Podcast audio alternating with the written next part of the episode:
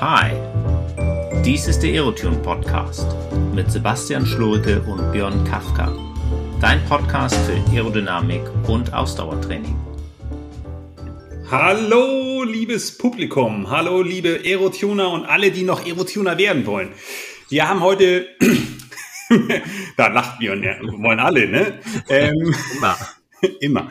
Ähm, ja, wir haben heute einen neuen Podcast für euch. Und zwar wollen wir uns heute auf den Power-Test konzentrieren und den mal so ein bisschen die Geheimnisse lüften, mal ein bisschen Hintergründe beleuchten, viel zur Durchführung sagen und auch einiges dazu, was unsere Auswertung und was ihr damit überhaupt anfangen könnt. Und ähm, ja, Björn und ich haben uns ein paar Gedanken gemacht, wie wir das toll für euch aufziehen können und haben so eine kleine Struktur entwickelt und versuchen das mal einigermaßen gut für euch darzustellen. Aber was natürlich ähm, eigentlich ganz spannend war, und wir haben ja schon mit dem guten Andreas Sebald darüber gesprochen, wie er sozusagen, einer der Athleten von Björn, der jetzt bei der Cape Epic gestartet ist, da wollte ich einmal ganz kurz mal von Björn schon mal vorweg wissen, wie war die Cape Epic für dich? Und vielleicht sagst du noch mal ganz kurz, was die Cape Epic überhaupt ist. Ja, die Cape Epic ist ein achttägiges Etappenrennen, Mountainbike-Etappenrennen durch Südafrika wird auch gerne als das äh, oder die Tour de France der Mountainbiker bezeichnet. Also extrem ist ein Teamrennen. Man fährt immer zu zweit, also man muss immer zu zweit ins Ziel kommen. Und ähm, ja, wer das gewinnt, vor allem so, ich sag mal so die letzten vier, fünf Jahre, äh, wer das da gewinnt, äh, der hat schon richtig was drauf. Also Nino Schurter hat das mehrere Male gewonnen. Ähm, jetzt die letzten Jahre äh, Cool Harvey, also wirklich richtig, richtig gute. Das Niveau ist einfach sehr hoch. Und wer das gewinnt, ist auch schon ein richtig guter. Und ähm, der Andi war dort mit seinem Teampartner, dem Matthias Stossek. Die lagen bis zur dritten Etappe auf Platz zwei, haben die dritte Etappe dann sogar gewonnen und ähm, auch ein paar Sekunden noch rausgefahren, lagen ganz, ganz knapp hinter den ersten, haben es dann aber leider nicht ganz ins Ziel geschafft, äh, weil der Matthias Stossek Magen-Darm bekommen hat und äh, dann mussten sie aussteigen, was sehr, sehr schade ist. Auf der anderen Seite, das Team, das jetzt den zweiten Platz belegt hat, das war das Team um Martin Frei herum mit seinem Teamkollegen Simon Stibian vom Team Bulls. Und das haben die ganz hervorragend gemacht. Ähm, die haben eine Etappe gewonnen und haben dann den Gesamtplatz zwei gesichert hinter Saru und äh, Berkins und äh, von Team Specialized Songo. Und es ist einfach eine, äh, auch eine Wahnsinnsleistung gewesen, ja. Ähm, vor allem äh, so eine Saison so abzuschließen mit Etappenerfolg und Gesamtplatz zwei bei der Epic ist schon richtig, richtig gut. Und zeigt eben, dass die, die Arbeit, die der Martin gemacht hat und auch der Simon, ähm, der Simon wird aber nicht von mir trainiert, der wird vom Tobias Blum trainiert, ähm, dass das richtig gepasst hat, ja. Dass die Parameter ja. richtig eingestellt waren. Und das freut einen dann so richtig, wenn das dann alles hinhaut und wenn auch die ganz, ganz Großen mit dem Andreas das nicht geschafft haben, aber dann das andere Team so erfolgreich ist. Ja, ja was, was hat das Ganze mit dem Power-Test zu tun? Das ist natürlich ein Tool, was du benutzt, schon lange für deine Athleten, um sozusagen eine Leistungsdiagnostik für die zu machen. Und ähm, ist halt auch mal wieder ein Ausrufezeichen dafür, was man alles erreichen kann über eine lange Zeit, wenn man das konsequent anwendet. Und da werden wir jetzt auch mehr, mehr erfahren.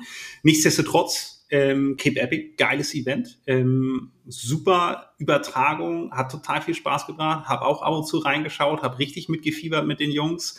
Abfahrten, sehr technisch, äh, klasse Event.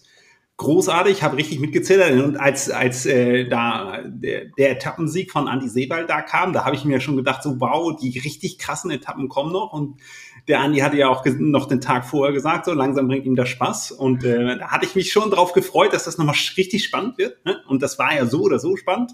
Und für dich natürlich als Trainer nochmal eine andere Perspektive und dann auch gleich noch mit dem anderen Team, was du ja sozusagen zum Teil zumindest betreust. Schon eine spannende Geschichte. Gut, ja, da, das waren wir vielleicht allen so schuldig, die auch den, den Podcast mit dem Andi gehört haben, einmal ganz kurz zu hören, was da los war. Und äh, ja, wie gesagt, großartige Saison, klasse. Und äh, wir freuen uns, dass wir da helfen konnten. Und ähm, äh, du hast dann natürlich dann noch viel mehr sozusagen noch mit zu tun gehabt. Aber gut, wir kommen mal zurück zu unserem Hauptthema, nämlich dem Power-Test. Und ähm, jetzt eine ganz kurze Frage an dich, Björn. Ähm, kannst du den Power-Test äh, in einem Satz erklären, was das ist? Ich versuch's mal. ähm, also der Power-Test ist ein komplett automatisierter Test, ein Testmodell, das die metabolische Leistungsfähigkeit, also das, was dein Stoffwechsel kann, ähm, abbildet. Und zwar anhand von Leistungsdaten, die wir ähm, hochladen können, Leistungsdaten im Sinne von Watt, oder auch, wenn wir Labordaten haben, äh, VO2 Max und äh, Laktatwert, also Fauler Max.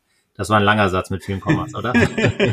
nee, alles gut. Ja, also ich meine, ist ja auf einer bestimmten Art und Weise auch ähm, schon komplexer, das gesamte System. Ja. Wenn man das in einem Satz erklären kann, dann ist das schon, ja. schon anspruchsvoll. Man, man setzt natürlich auch immer so ein bisschen voraus, dass ein paar Sachen bekannt sind. Was ist denn äh, ein metabolisches Profil? Du hast das Wort gerade verwendet sozusagen. Was ist Metabolik oder was darf ich mir so als Laienathlet unter Metabolik vorstellen? Ja. Um es mal so ganz platt zu machen, unser Stoffwechsel ja, ähm, oder die Energie, die wir benötigen, deshalb nehmen wir jetzt mal ein metabolisches Profil, ähm, setzt sich aus verschiedenen Parametern zusammen. Ja. Unser, unser Körper ist praktisch wie so ein Hybridmotor. Und äh, das daraus, äh, die, diese einzelnen Hybriden, nenne ich sie mal, ähm, die können wir simulieren. Und da erstellen wir dann ein Profil, wie setzt sich deine Gesamtleistung, deine PS, zusammen? Ja, aus welchen verschiedenen Modulen? Ja, und das können wir anhand dieser ähm, ähm, Simulation äh, praktisch berechnen. Also ich weiß, was du kannst und wie sich das zusammensetzt. Ja, das, das hört sich echt spannend an und es ist ja im Grunde genommen auch so, dass äh, das ist ja uns allen bewusst, ja, irgendwie setzen wir Energie um, wir sind irgendwie Leistungsfähigkeit, wir bringen irgendwie Leistung zustande und dass das durchaus kompliziert sein kann, wie unser eigener Körper funktioniert, ist klar. Und ähm, dass das vielleicht auch nicht ganz so einfach, vielleicht nur auch nur mit einem Wert zu erklären ist, ist auch klar. Und, und der, der Power-Test liefert genau das jetzt. Ne? Der, der macht es auf jeden Fall nochmal eine Stufe besser als das, was man bisher so verwendet hat. Ja. Wenn man zum Beispiel sich die FTP überlegt, ja. kann man jetzt mit diesem, mit dieser Simulation des Stoffwechselsprofils wesentlich eindeutiger definieren, was du für ein Typ bist und wie du trainieren musst, wenn ich das richtig verstehe. Ganz genau. So ist es ja. Ich habe die FDP, nehmen wir es mal, also die, die Schwellenleistung, ja, diese ja. ominöse Dauerleistung, für die es, ich glaube, fast 30 verschiedene ähm, Interpretationsmöglichkeiten gibt oder Formulierungen. Ähm, die, die ist letztendlich nur eine Mischung aus verschiedenen Systemen. Mhm. Ja, also nehmen wir Elektro und Benzin, ja, mhm. ähm, vielleicht noch Lachgas dazu. Mhm. Das, und daraus setzt sich dann irgendwie diese FDP, diese Schwellenleistung zusammen. Und wir können herausdifferenzieren, zumindest, aus welchen zwei Teilen sich diese FDP zusammensetzt. Was natürlich viel schöner ist, weil wir können uns vorstellen, dass eine Schwellenleistung sich ja aus ganz, ganz, ähm, äh, ganz, ganz unterschiedlich zusammensetzen kann. Ja? Also ein Sprinter mhm kann die gleiche Schwellenleistung haben wie so ein Marathonfahrer. Ähm, heißt das jetzt, dass sie gleich trainieren sollen? Höchstwahrscheinlich nicht. Ja. Und wenn ich jetzt so als Laie so einen so einen Power-Test mache, oder was heißt Laie? Ja, letztendlich geht es ja darum, dass wir sprechen ja ein bestimmtes Klientel an, die, die irgendwie auch ihre Leistung messen und zumindest darüber Ahnung haben mhm. und ähm, auch feststellen, dass sie eine bestimmte Leistungsfähigkeit haben. Mhm. Was habe ich denn für einen Vorteil, oder wie hilft das in meinem Training, wenn ich einen Power-Test mache? Was, was, oder sagen wir mal, bevor wir zu speziell werden und äh, was man alles dafür machen muss, wie viel mehr Leistungszuwachs kann ich denn über ein paar Jahre haben? das ist immer schwer zu sagen, kommt natürlich ja. drauf an. Wenn ich 10.000 Meilen unter Meer äh, die Form ist, dann ist natürlich klar, kann ich da richtig was rausholen. Mhm. Ähm, dann kann sich die Leistungsfähigkeit auch mal um, um 20, ähm, 30 Prozent äh, innerhalb ähm, kurzer Zeit teilweise verbessern.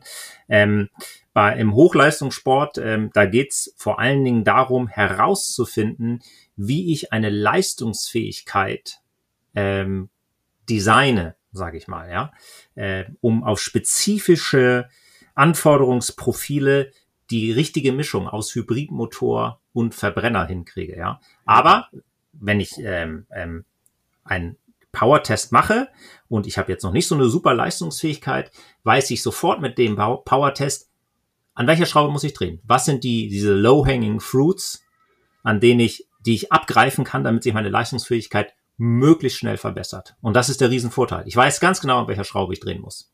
Mhm, okay. Das, ähm, das, das ist halt schon ein echter Knaller äh, und eine coole Sache. Ähm, eine kurze Frage noch zum Power-Test. Mhm wie unterscheidet der sich denn sozusagen von anderen Leistungsdiagnostiken? Oder wo sind die großen Vorteile von einem Power-Test, wenn ich das jetzt zum Beispiel zu einer Spiroergometrie und Laktatstufentest sehe zum Beispiel? Naja, also der, die, also eine Spiroergometrie und Laktatstufentest, das, die haben immer ihre Berechtigung. Und die sind auch wichtig. Ja. Mhm. Der Power-Test ist insofern super und genial, dass ich ihn immer wieder reproduzieren kann. Ich habe idealerweise immer das gleiche Powermeter. Ich habe vielleicht auch immer die gleiche Strecke. Ähm, ich kann ihn, ich kann entscheiden, wann ich ihn mache. Wenn ich einen Tag habe, ah, jetzt nicht so gut, und hm, vielleicht mal zwei Tage später. Das ist ähm, cool. Ja, genau. Also ich habe praktisch mein Labor immer dabei. Ja, das ist der, der Riesenvorteil. Dann ist dieser Test automatisiert. Das heißt, ich lade die Daten hoch und das Programm sagt mir sofort, das sind deine Werte, das ist deine mhm. maximale Sauerstoffaufnahme und das ist deine fauler Max, das sind deine mhm. Trainingsbereiche, gehen wir gleich nochmal ein bisschen genau, genauer drauf ein. Also ich brauche keinen Diagnostiker. Ja, ich spare mir diesen, diesen Zwischenschritt.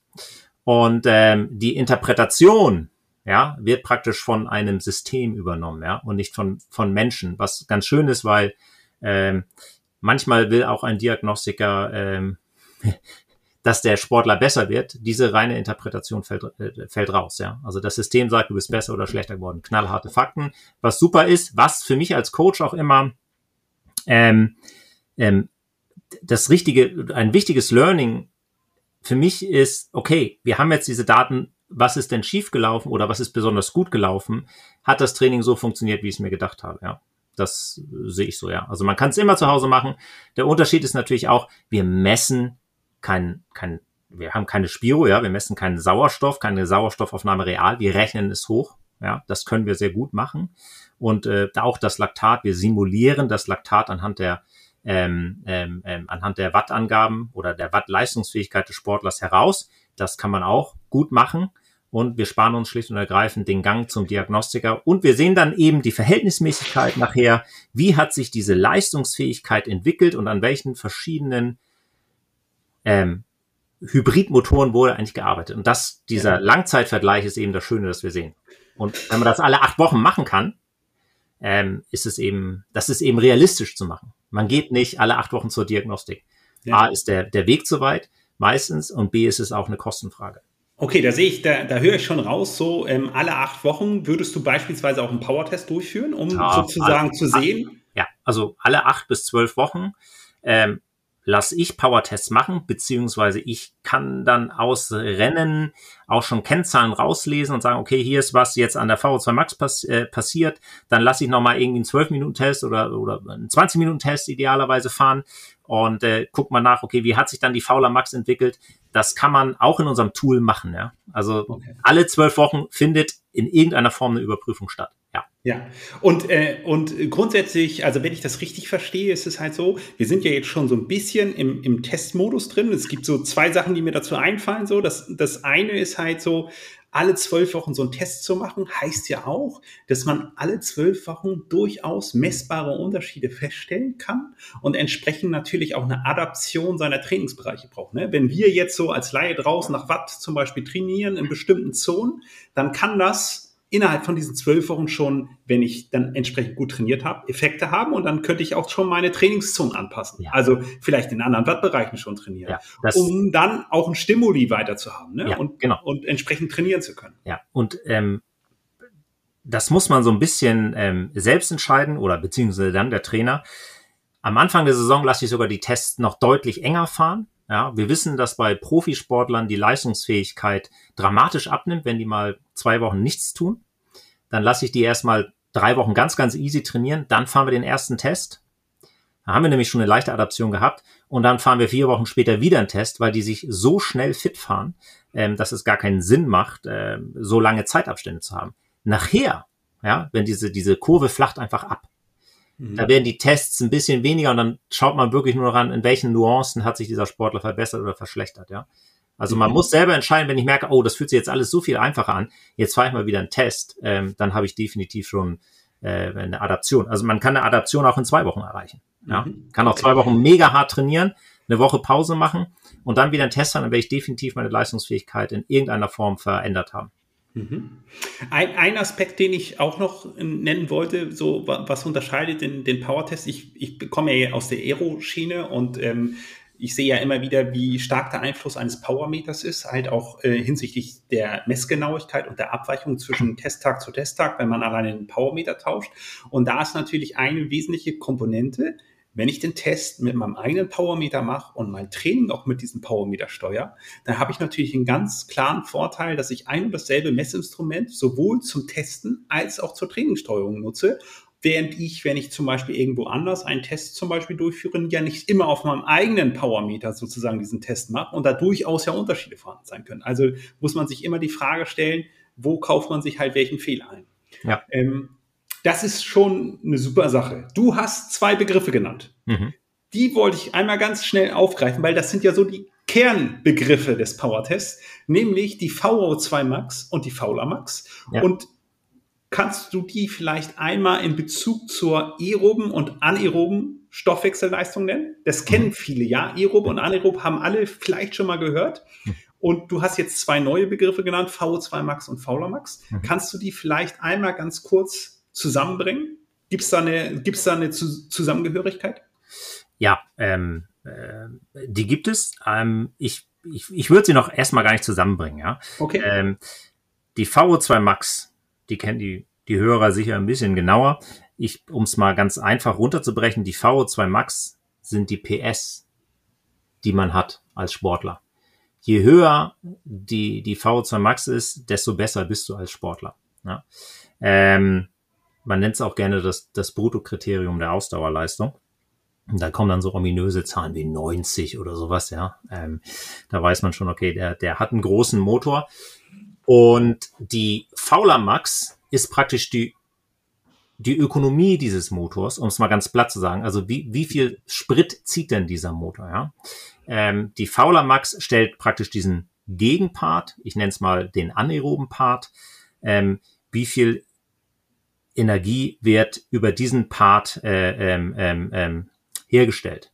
Um es nochmal ein bisschen genauer zu machen, die Fauler Max, die maximale Laktatbildungsrate, V als, äh, als eine Flussrate, dann äh, LA für Laktat und Max, also die, der maximale Laktatfluss, ähm, zeigt an, wie viel Energie kann dieser Sportler aus Glucose, aus Kohlenhydraten gewinnen. Ja? Also unser, unser schnellster Treibstoff. Und die VO2 Max ist praktisch dieser ökonomische äh, äh, äh, Stoffwechsel, ja, mhm. also der, der aerobe Stoffwechsel. Ja. Und beides zusammen ist eben dieser Gesamtmotor, der gesamte Antrieb, der die Reifen zum Rollen bringt und äh, platt gesagt, gemischt, kommen wir dann irgendwann auf eine Schwellenleistung und äh, die setzt sich eben aus diesen beiden Sachen zusammen.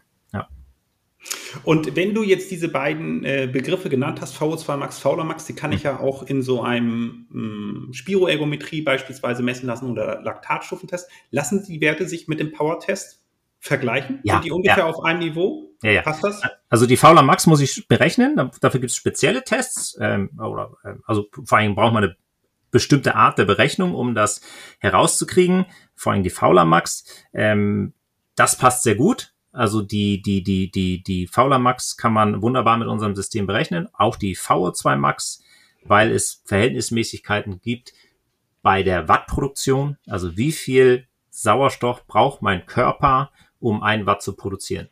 Und das können wir sehr, sehr gut reproduzieren. Okay. Ja. Okay, gut. Das habe ich schon mal verstanden. Also die, die, die das metabolische Profil, meine Stoffwechselsysteme, also wie bringe ich Leistung sozusagen auf die Pedale, kann ich halt durch VO2 Max und durch die Fauler Max beschreiben. Ein mhm. Mischmotor, einer, der so, die VO2 Max erstmal grundsätzlich der, die Größe des Motors und die Fauler Max, die auch noch etwas darüber aussagt, wie hoch mein Verbrauch meiner Kohlenhydrate beispielsweise ist. Ja. Und hat die Fauler Max, wenn, wenn du das so sagst, dann hat, dann hat die Fauler Max erstmal für mich nur einen negativen Charakter, weil die ja sozusagen sagt, dass ich, dass ich damit Kohlenhydrate verbrauche. Ähm, hat die auch was Positives, ja. wenn ich eine hohle Fauler Max habe? Die hat, äh, die hat definitiv viele Vorteile. Erstens ist, es gibt, wir, also klar, wenn ich jetzt einen Ironman mache, dann ist natürlich der geringe Kohlenhydratverbrauch ideal als okay. Ziel. Ja. ja Ob der Weg dorthin nur über eine niedrige Fauler Max äh, geht, ja, dieser Trainingsweg, sei jetzt mal dahingestellt, kommen wir nachher okay. noch drauf zu. Okay. Aber wenn ich jetzt Rennen habe, wo ich viel antreten muss, Straßenrennen, ja, ähm, ähm, Cross-Country-Rennen, da brauche ich diese Fähigkeit eines hohen Laktataufbaus, ja, eine hohe Laktatbildungsrate heißt, dass ich eine hohe anaerobe, in Anführungsstrichen, Kapazität habe, die mir relativ viel Spritzigkeit äh, äh, äh gibt. Wir müssen, um mal kurz das zu erklären, wir haben verschiedene Muskelfasertypen. Sebastian, ja. Wir haben verschiedene Muskelfasern in unserem Körper. Schnelle und langsame, ja. Und ähm, die, die langsamen ähm, bauen deutlich weniger Laktat auf. Und die schnellen deutlich mehr. Um es mal ganz platt zu sagen. Ja. Wer viele schnelle Muskelfasern hat, baut auch unglaublich viel Laktat, baut, baut auch mehr Laktat auf. Also wenn ein 400 Meter Läufer ins Ziel kommt, dann hat er, dann läuft nur das Laktat aus den Ohren. Ja. Und äh, ein, ein, wenn ein Marathonläufer 400 Meter läuft, da passiert nicht viel, ne? Mhm. Weil der einfach die Fasern gar nicht hat.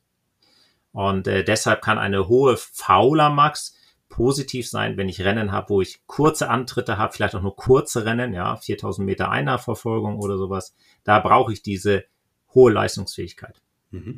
Das erklärt ja auch manchmal, also ich weiß, verschiedene Triathleten, vor allen Dingen Langdistanz-Triathleten, wissen das, wenn sie mal mit Radfahrern unterwegs sind, die so ähm, eine höhere Fauler Max haben als die Triathleten, ja. dann und die dann auf einmal anfangen zu spielen an den Bergen und mal anziehen ja. und mal antreten, dass man da als als jemand, der so gezüchtet ist, keine Kohlenhydrate mehr zu verbrennen, ähm, ganz schön, ganz schön am Arsch, so würde ich fast ja. sagen, weil, weil die machen einen echt fertig. Ne? Diese ganzen Antritte, das geht gar nicht. Wenn man das aber dann mal schafft, die Leistung kontinuierlich sehr hoch zu halten, dann merkt man, dass die anderen zum genau. Leiden kommen. Ja. Ne? Die Frage ist immer, wie erreiche ich das Ziel, ein, ein schnelles Rennen abzuliefern, idealerweise? Welche Parameter brauche ich dafür? Und das hatten wir schon am Anfang. Wie designe ich meine Leistungszusammensetzung? Ja? Also brauche ich vielleicht für meinen Sport eine hohe Fauler Max. Wenn ich Kriterien fahre, brauche ich nicht mit der niedrigen Fauler Max am Start stehen.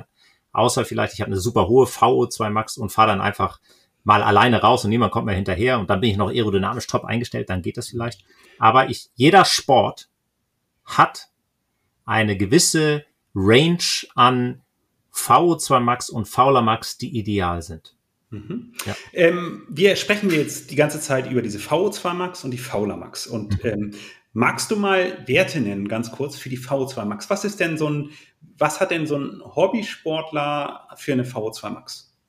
Bezogen auf sein Körpergewicht, ne? Wir reden die ganze Zeit auf von einer VO2 Max bezogen ja. aufs Körpergewicht, ne? Ja. Was ist denn so eine, so eine ähm, normale Hobbysportler-Variante? Was haben die an VO2 Max? Ähm, ganz unterschiedlich, ja. Aber ähm, also VO2 Max, das hatten wir übrigens noch nicht erklärt. Das ist diesmal nicht die Flussgeschwindigkeit, sondern es ist ein Volumen. O2, klar, Sauerstoff mhm. und dann die maximale Aufnahme. Ähm, so ein Hobbysportler, der mal so ein Radmarathon fährt und vielleicht so ein, so ein, so ein, äh, ja, so ein Hobby-Triathlon, der hat so eine 50er, ja, mhm. vielleicht auch. Äh, und dann entsprechend, das kann auch, aber auch eine 50er, und hier kommen wir wieder drauf, es gibt auch Leute, die sind total niedrig dann in der Laktatbildung und die sind dann schon total durchökonomisiert und können mit einer sehr niedrigen, einem ganz kleinen Motor praktisch, total guten Triathlon überstehen und auch ganz vernünftig, weil die total ökonomisiert sind mit so einer ja. 0,2er Laktatbildung. Ja. ja. Aber ich sag mal so, so eine 50er, da bist du schon einigermaßen fit und machst Sport. Bei 60 wird's dann langsam echt mal spannend. Da hat man schon ambitionierte richtig gute Sportler und ab 65 äh, wird's dann, ähm, da haben wir dann äh, Sportler, die mh, hm, ja, die richtig gut in den Wettkämpfen sind. 65, 70, 72, da haben wir dann schon Bundesliga-Fahrer auf der Straße und alles, ja, ab 75, 80, da gehen wir dann richtig in den Profisport rein. Zumindest im Straßensport. Auf der Langdistanz können die Sauerstoffaufnahmen niedriger sein. Ja, da kannst du auch mit einer 68er und einer sehr niedrigen Fauler Max ähm, Top-Ergebnis einfahren. Ja. Was hat denn so ein Tour de France-Sieger für eine VO2 Max? ähm, definitiv eine ganz, entweder eine super hohe 70er, also so eine 79er und eine sehr niedrige Fauler Max, aber in der, in tendenziell eine über 80er Sauerstoffaufnahme. Okay. Und dann so eine 0,3, 0,4er, ja, 0,35er Laktatbildungsrate, ja. Ja, das heißt auf jeden Fall schon was. Du hast ja auch schon Werte genannt, die, die, die, die kommen mir so ein bisschen bekannt vor, weil die auch von unserer Webseite kommen. Da kann man mhm. sich das auch alles nochmal durchlesen, was wir sozusagen auch sagen. Und zwar ähm, das Beispiel mit einer 50er Sauerstoffaufnahme und einem sehr niedrigen Fauler Max. Der mhm. hat nämlich so eine Schwellenleistung von 300 Watt das haben wir da auch mal ausgerechnet, um mhm. das auch mal transparent zu machen. Und dann haben wir auch, den nennen wir den Marathoner, ne, weil der sehr ökonomisiert ist, also 300 Watt als Schwellenleistung. Wir haben aber auch jemand anderen, so einen Sprinter, der hat eine 60er Sauerstoffaufnahme hast du ja schon gesagt, dass der eigentlich ja schon vom, vom Motor her schon eigentlich ähm, deutlich besser ist, ja schon, schon in den Amateursport sozusagen reingeht, hat aber eine sehr hohe Laktatbildungsrate, nämlich 0,08er. Und wir nennen diese ganzen Zahlen, damit, damit ihr euch damit ein bisschen bewusster werdet. Ne? Also wir versuchen so ein bisschen die Zahlen ein bisschen öfter zu nennen, damit ihr eine bessere Vorstellung darunter habt. Und der hat auch eine Schwellenleistung von 300 Watt. Und das ist ja total spannend, ne? weil, weil wenn ich jetzt zum Beispiel, ich trainiert, wenn ich zum Beispiel ganz viel trainiere und immer das Gefühl habe, hey Mensch, ich entwickle mich irgendwie gar nicht weiter und ich habe eine 300 Watt Schwellenleistung und das und mein Training passt eigentlich gar nicht mehr. Dieses Beispiel zeigt eigentlich, wie unterschiedlich sich die Leistung, du hast das ja Hybridmotoren genannt oder hybride Teile, sich zusammensetzen können, die FTP dieselbe ist, aber diese, diese, diese einzelnen Komponenten, ja, ähm, total unterschiedlich sind. Und, und da kann man sich natürlich schon vorstellen, die müssen wahrscheinlich äh, komplett anders trainieren. Ja. Ja, definitiv. Auch wenn sie eventuell das gleiche Ziel haben, jetzt mal gar nicht ganz weit weg von wir machen unterschiedliche Sportarten, sondern sie haben das gleiche Ziel, ein Ironman, müssen die komplett anders trainieren. Unterschiedlich trainieren. Ja. Ja, beim Marathoner würdest du sagen, okay, damit an der Sauerstoffaufnahme noch mal ein bisschen mehr passiert, müssen wir dich vielleicht mal kurz unökonomisch machen und deine Laktatbildung hochtrainieren, was ein langer Weg ist. Finde ich total spannend. Finde ich total spannend, weil ich halt weiß, dass so viele Langdistanz-Triathleten sich ähm, wahrscheinlich in der Fauler Max so richtig durchökonomisiert haben und dann an einer bestimmten Stelle auch keine Weiterentwicklung mehr zu sehen ist. Ja. Und vielleicht sind die da auch in, in Endstation Fauler Max. Ja. ja, klar. Und das ist dann am Ende des Tages der Begrenzer. Und ähm, das ist so, also Sport, Sport oder Training ist immer auch Trends unterworfen. Wir haben die ganze ketogene Ernährung, nüchtern Training und ähnliches äh, durch die Jahre jetzt äh, durch alle Medien gejagt gesehen. Und das führte dazu, dass die Leute definitiv an ihrer Faulermax ziemlich gesch ge geschraubt haben, weil wer ohne Kohlenhydrate unterwegs ist, ähm, der wird auch äh, die Fähigkeit verlieren, äh, vernünftig Energie dazu produzieren. Der Körper stellt sich um, sprich die Faulermax sinkt aber damit beraubt man sich eventuell seiner Fähigkeit, die Gesamtmotorgröße ähm, zu verbessern. Ja? Man hat dann nur noch ein Lupo und den Lupo noch kleiner machen. Und der Sprinter hat eben den, den Porsche. Und den Porsche brauchst du dann nur noch ein bisschen tunen und ihn ein bisschen weniger Sprit fahren lassen. ja. ja. Okay, das macht das Ganze natürlich total spannend. Ne? Also das heißt durchaus mal überlegen, wieder unökonomisch zu werden, damit ja. ich halt wieder an meiner Größe meines Motors arbeiten kann und dann wieder rechtzeitig vor meinen Hauptwettkämpfen mich wieder effizienter machen und wieder ökonomischer. Ne? Ähm, ja, ich hoffe, ich, ich hoffe, wir haben euch damit schon mal ein bisschen heiß auf den Power-Test gemacht und äh, dass ihr so sozusagen auch so, das ist ja nur ein kleiner Auszug dessen, was man sich alles so betrachten kann. Deswegen gehen wir jetzt mal wirklich zu den spannenden Sachen über. Direkt Mehrwert haben wir verstanden. Ähm, wir können halt äh, uns deutlich besser trainieren. Leistungszuwäcke sind deutlich besser da. Man hat auch die Chance, seinen Leistungszustand zu überprüfen, auch seine Entwicklung zu überprüfen und dann gegebenenfalls zu reagieren. Ich meine, was gibt's denn Schlimmeres als ich trainiere ein Jahr und dann stelle ich fest, okay, ich bin nicht besser geworden. Wäre doch schön gewesen, wenn ich ein bisschen früher schon mitbekommen hätte, dass das vielleicht nicht der richtige Weg für mich ist und dass ich anders trainieren muss, ja. Und man kann auch von niemandem da draußen erwarten, dass man per se immer weiß, wie einer zu trainieren hat, wenn man kein metabolisches Profil von ihm hat. Ähm, von daher ist das schon eine super Sache, ähm, große Klasse. Ähm, dann hat man einfach mehr Stellmittel, um sein Training zu steuern und dann halt auch erfolgreich zu sein, weil es gibt letztendlich eine der Dinge, die wirklich Spaß bringt beim Sport, ist halt besser zu werden. Ne? Und, ja. äh, und, und das, das motiviert uns ja auch alle irgendwie. Ne? Also es gibt ja viele Arten, sie besser zu werden, aber wir reden heute halt über das metabolische Profil. Was brauche ich denn, um so einen Power-Test zu machen, Björn? die richtige Motivation. das ist wichtig, ja. Man die, muss die, haben wir, die haben wir jetzt ja schon mitgegeben. Ja, das, ist, das, ist, wie eine Klausur. Also man muss immer sein Bestes geben. Man braucht einen Powermeter. Ja. Den sollte man kalibrieren vorher. Ja. Man sollte die Tage vorher jetzt nicht äh, hart trainiert haben. Man sollte mhm. ausreichend Kohlenhydrat, also wirklich gut gegessen haben, damit mhm. die, die Leistungsfähigkeiten auch das widerspiegeln, was man kann. Mhm. Und dann, äh, dann läuft das schon. Mehr braucht man nicht, ja. Und okay. dann werden diese Tests gefahren. Okay, aber das, wenn du das so sagst, dann hätte das, äh, wenn ich jetzt drei Tage davor hungern würde, hätte das schon einen Effekt auf meinen. Ja, definitiv. Aber das hat's auch, wenn du zur Spiro gehst oder einen Laktatstoffentest. Ja, okay. Ja, wenn ich zur Spiro gehe und äh, äh, ich habe drei Tage lang vorher schlecht gegessen oder zu wenig gegessen oder Low Carb gelebt, dann wird sich die Spiro wird etwas widerspiegeln, was eventuell in der Realität gar nicht äh, vorhanden ist, wenn ich normal essen würde, ja, dann hätte sich auf einmal mein Fettstoffwechsel total geändert. Ja. ja.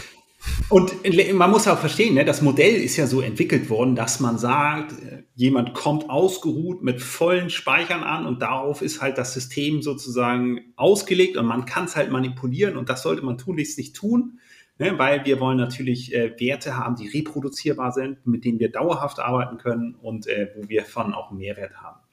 Wenn ich den Power-Test, also du sagst, ich brauche einen Powermeter, ich muss äh, am besten halt nicht mehr so hart trainiert haben, zwei, drei Tage Vorbereitung, gut Kohlenhydrate gegessen haben und dann so, jetzt kommt der Tag, jetzt möchte ich einen Power-Test machen, ich habe ähm, ja, meinen Powermeter und nehmen wir mal an, ich will den jetzt draußen machen.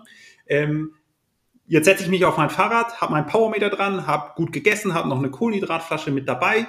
Ähm, wie führe ich den denn jetzt durch? Jetzt fahre ich raus mit dem Fahrrad und was mache ich jetzt? Erstmal fahre ich mich ganz, ganz, ganz locker ein. Wirklich okay. locker. Ähm, damit wir eine gute Sättigung, Sauerstoffsättigung im Muskel haben. Also warm fahren, ja, ganz platt. 30, Und, so 30 bis 45 Minuten schreiben ja, wir? Ja, ja, genau. Ganz, ganz easy.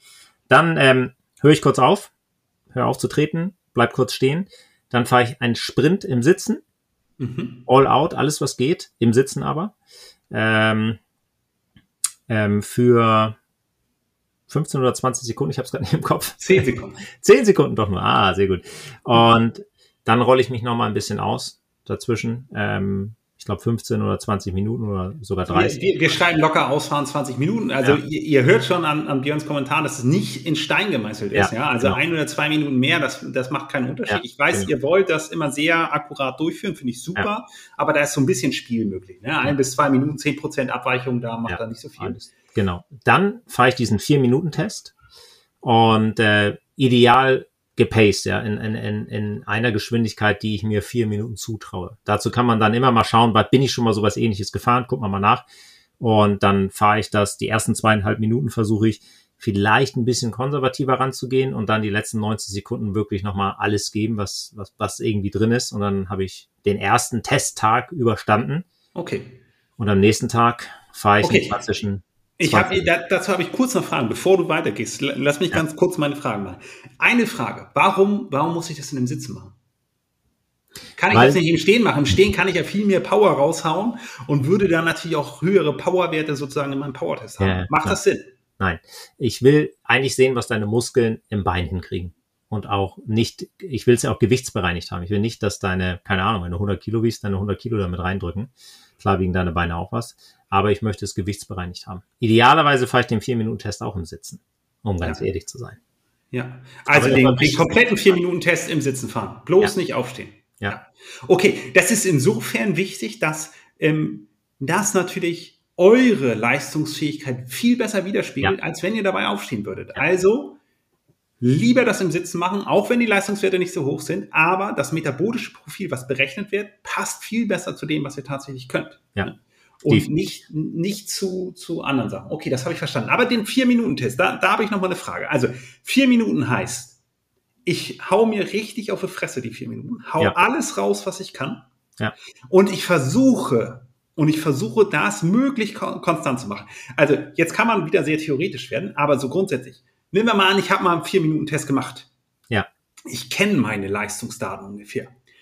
Nehmen wir mal an, ich kann vier Minuten 400 Watt fahren. Ja? ja. Nimm mir das mal rein hypothetisch an. Fahre ich die ersten zweieinhalb Minuten ein bisschen mehr als diese 400 Watt, wenn ich das so als Zahl kenne, oder fahre ich ein bisschen weniger? Ich würde ein bisschen weniger fahren. Bis 93. Mhm. 93. Und dann die, da, du hast gesagt, dass die ersten zweieinhalb Minuten. Und wenn ich dann noch kann, dann würde ich danach sozusagen versuchen, alles noch zu mobilisieren, was drin ist. Okay. Okay, das habe ich verstanden. Und diese vier Minuten ist natürlich eine harte Geschichte. Ja. Ähm, wenn ich jetzt Triathlet bin, ja, Ja. fahre ich die vier Minuten in Aero-Position. Idealerweise ja. Weil äh, wenn ich meinen Wettkampf in Aero fahre, dann sollte ich auch wissen, wie meine Leistungsfähigkeit in Aero-Position ist. Okay. Wenn ich aber viel jetzt auf dem Rennrad trainiere, dann sollte ich vielleicht so den Test machen in meiner Rennradposition. Da sprechen dann zwei Tests auf zwei verschiedenen Räder. Ähm, ähm, äh, spricht, spricht dafür, bei, auf beiden Rädern zu testen, um auf beiden Rädern zu wissen, okay, wie ist eigentlich meine Fähigkeit auf dem Rad und auf dem Rad. Okay, und das, das ist ja auch insofern interessant, weil wenn ich jetzt ganz viel auf dem Rennrad trainiere, dann könnte ich ja den Power-Test machen, um zu überprüfen, ob mein Training funktioniert, Ja. wie sich das entwickelt. Ja. Und auf der anderen Seite brauche ich aber auch den Power-Test, weil das ist ja auch eine der coolen Features des Power-Tests. Ich kann ja zum Beispiel auch Berechnungen machen, ne? also Simulation, ähm, mit welcher Leistung ich eine bestimmte Zeit fahren kann. Also wäre schon interessant, um sozusagen Predictions zu machen für ein Rennen, mit welcher Leistung ich überhaupt an den Wettkampf gehen kann. Also auch dafür wäre dann der Power-Test sozusagen auf dem Zeitfahrrad interessant. Ist denn da ein messbarer Unterschied zwischen Ja. Position und Zeitfahrrad? Das wissen wir ja alle. Also wenn ich auf dem, die Straßenfahrer kennen das deutlich besser äh, als die Triathleten, weil die natürlich nicht so oft auf ihrem Zeitfahrrad unterwegs sind und dann denken die, hoho, 400 Watt Schwelle, das fahre ich jetzt auch mal auf meinem Zeitfahrrad und dann äh, kommen sie eben mit 360 äh, Watt am Ende an und merken auf einmal, ah, das ist irgendwie doch eine ganz andere Position, in der ich nicht so viel trainieren, vielleicht muss ich meine Leistungsfähigkeit da mal überprüfen. Okay, also das sind durchaus 10% Leistungsabfall, Ja. den du da ja gerade genannt hast, zwischen normaler Sitzposition und einer Aero-Position auf dem Zeitfahrrad. Ja, das kann passieren. Wenn ich nicht Ja. angepasst bin und wenn die Aeroposition vielleicht zu extrem ist, dass ich meine biomechanische Leistungsfähigkeit so stark einschränke, um einen aerodynamischen Vorteil eventuell zu haben, ähm, dann muss ich da, sollte ich das auf alle Fälle wissen. Ja, das Coole ist ja so, theoretisch äh, mit, mit dem Power-Test und unserem Aero-Test kannst du es ja ausrechnen. Ne? Ja. Du kannst ja wirklich überlegen, so, machst einen, machst einen Power-Test in der Einsitzposition, machst einen Aero-Test dazu und könntest das auch nochmal wechseln und dir dann überlegen, so, was ist tatsächlich die schnellere Sitzposition auf dem Wettkampf. Ne? Ja, wo, wie, wo kriege ich den, den größten biggest bang for the buck, ja? Wo habe ich Ja. den größten Das Mehrwert? ist natürlich schon eine geile Nummer. Ne? Also, okay, gut, das habe ich verstanden. Das heißt, das ist der erste Testtag. Ich weiß halt sozusagen drei Tage vorher easy machen, gut Kohlenhydrate essen, ausgeruht in den, in den Test reingehen sozusagen. Dann ähm, habe ich halt die 30 bis 45 Minuten das locker reinfahren. Dann mache ich, äh, bleibe ich stehen, mache den 10 Sekunden Sprint aus dem Sitzen heraus, ähm, fahre danach nochmal locker weiter und führe dann den 4 Minuten All-Out-Test durch. Hast du noch irgendwie was an der Hand? So, jetzt habe ich noch nie einen gemacht. Ja, Mhm. nimm mal an, ich habe noch nie so einen, so einen 4-Minuten-Test gemacht. Ich habe auch keine Ahnung. So. Ich weiß aber, was meine Schwelle ist. Ja, nimm Mhm. mal an, ich habe diese Schwelle von 300 Watt. Ja, hättest du einen Tipp, wie ich anfangen soll, das zu pacen? Ähm, das ist also ein bisschen schwieriger. Ich sag mal so, wenn ich ein schlechter, Sch- wenn ich einen, einen guten Sprint hinlege, was ist jetzt ein guter Sprint, sollte man sich fragen, dann würde ich tendenziell ein bisschen höher pacen. Wenn ich merke, ich komme da eigentlich gar nicht von der Stelle, dann sollte ich äh, ein bisschen unter, also sollte ich meine nicht so viel mehr als meine Schwellenleistung fahren, eventuell. Wir, Ähm. wir- haben ja auch eine tolle Berechnung dazu auf unserer, Ja. auf unserer Wir geben was weil ich, an. Ja, Ich habe ja diesen, diesen Marathoner und äh, den, den Sprinter haben wir da. Ja. Und die haben ja beide 300 Watt Schwelle. So. Ja. Jetzt ist der Witz, ne? wenn, wenn die vier Minuten fahren, der, der Marathoner, ja, der kann 355 Watt fahren. So ungefähr. Ne? Und der Sprinter, der kann halt 435 Watt fahren. Ja? Der kann halt satte 80 Watt einfach mehr fahren. Und da sieht man halt auch schon einen großen Unterschied. Macht es natürlich auch ein bisschen schwieriger. Ähm, Idee wäre halt irgendwie in der Mitte da zu starten. Ja, und Äh, wenn man dann den Test das erste Mal macht als Marathoner und dann da so mit 400 Watt da reingeht, dann, dann wird man leiden. Ne? Aber das ist halt die Learning-Kurve, die man dann da das erste Mal hat, ne? richtig? Ja. definitiv. Und da- das Schöne an dem Power-Test ist ja, dass wir ihn einen Monat lang praktisch üben können, ja. Also Ja. ich kaufe mir meinen Power-Monat und wenn ich sehe, okay, der Test war jetzt richtig Käse, ähm, ich kann das besser oder da kam jetzt ein Auto und da kam jetzt irgendwie dies und da kam jetzt irgendwie das, dann äh, kann ich das nochmal ein paar Tage später nochmal machen. Ja, vor allem der Vier-Minuten-Test, der hat jetzt nicht so den riesen Einschlag auf den Körper. Den kannst du auch nochmal zwei Tage später wieder machen. Ja, okay. Gut, dann haben wir Dazu noch mal ganz kurz was. Ja, gerne. Wo führe ich den Test durch? Ah, ja, wir haben ja ganz viele Sportler, die sagen, hey, ich fahre das am Berg. Da kann ich besser, ja, da, da habe ich so ein bisschen, ein bisschen besseren ne? Druck auf der Pedale und merke einfach, okay, jetzt muss ich drücken, da fahre ich mehr Watt. Aber fahre ich das auch im Rennen? Ja, es kommt wieder die Frage, was kann ich denn am Berg fahren, was kann ich auf der Fläche fahren? Ja, ist ein Unterschied, ne? Ja. Also, also versucht das dann eher daran orientiert zu machen, wo euer Wettkampf ist. Ne? Und wenn ja. ihr, wenn ihr Zeitfahrer seid und habt ein flaches Profil oder Ironman-Athleten habt und nicht unbedingt gerade auf Lanzarote starten wollt, dann wäre vielleicht ein Test in der Ebene sinnvoller, wenn ich jetzt ein Mountainbike-Profi bin, der ähm, letztlich viel Zeit im äh, äh, äh, ähm, den Berg hochfährt sozusagen, da macht es vielleicht auch Sinn, das dann am Berg zu machen. Ne? Genau. Okay, gut. Dann haben wir den ersten Tag durch. Am zweiten Tag, was mache ich da? Da haben wir den klassischen 20-Minuten-Test. Wir fahren uns wieder locker, locker, locker warm. 30 Minuten haben wir hier stehen. Richtig. Dann haben wir so einen 5-Minuten-Test, der da nochmal drin steht, ja. mit 80 Prozent der maximalen äh, Stufenleistung des Power-Tests von Tag 1. Was, was, was bedeutet das? Also, ja. was macht diese 5 Minuten? Das heißt, ich fahre 80 Prozent der Leistung, die ich beim 4-Minuten-Test hatte. Ah, ja, okay. Ja.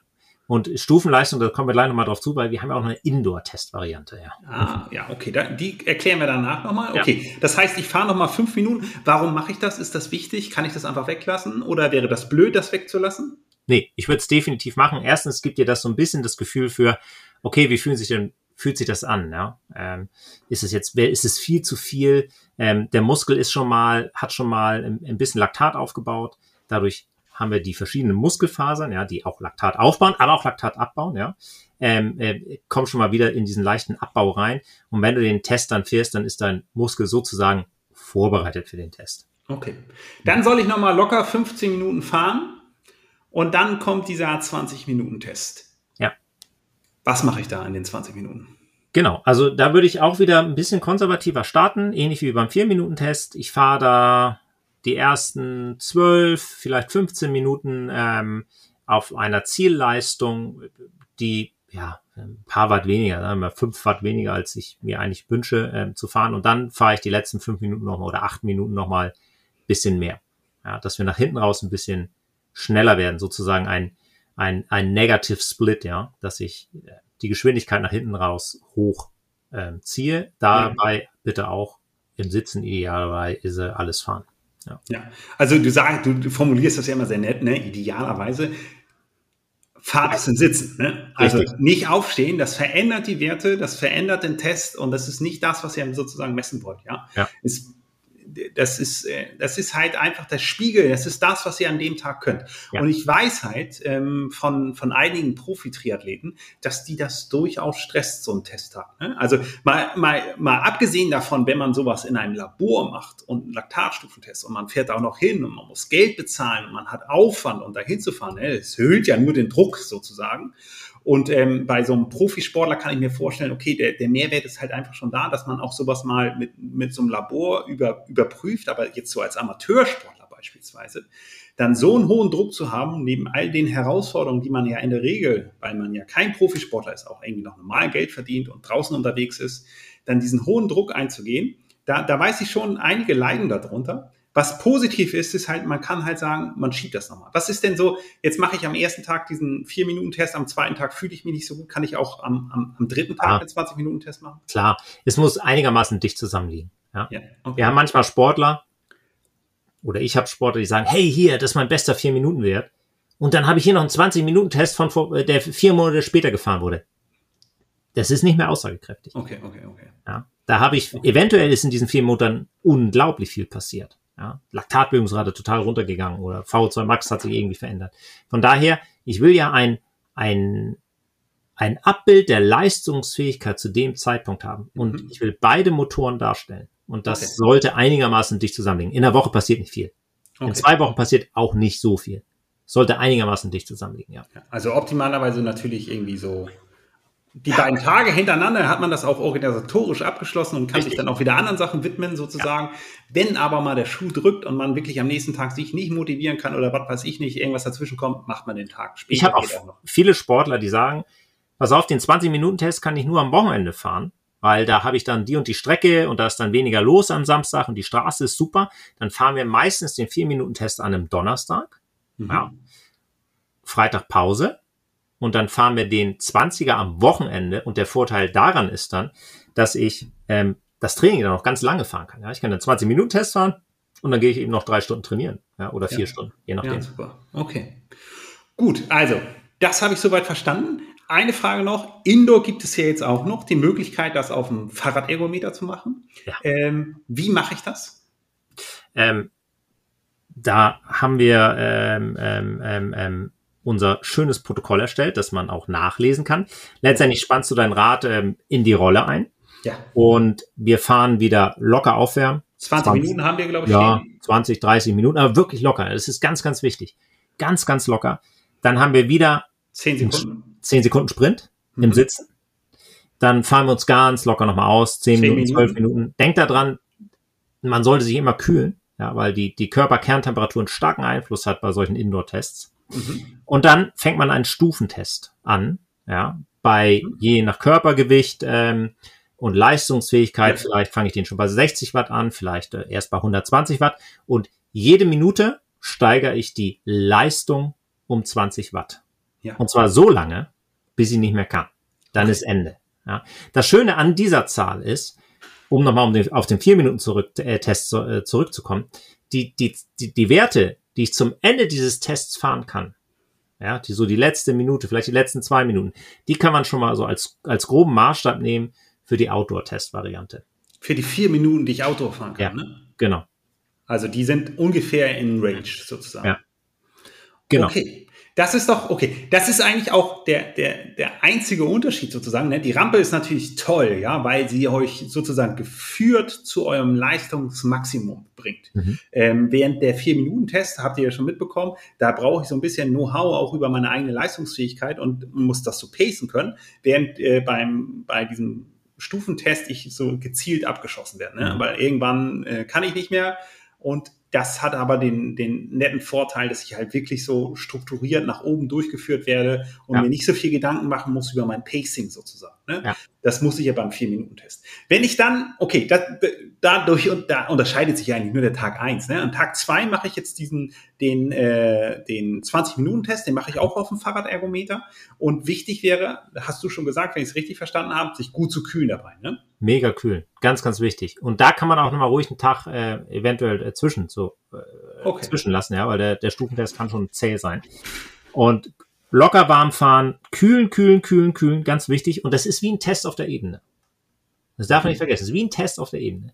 Okay. Und äh, es gibt einige Sportler, die sagen, ah, das ist, äh, ich fahre den 20er immer am Berg, da kriege ich immer mehr Werte raus. Ja, wenn sie den ähnlichen Test auf der Ebene fahren würden, würden vielleicht ähnliche Werte rauskommen. Und ist auch immer eine Motivationsfrage.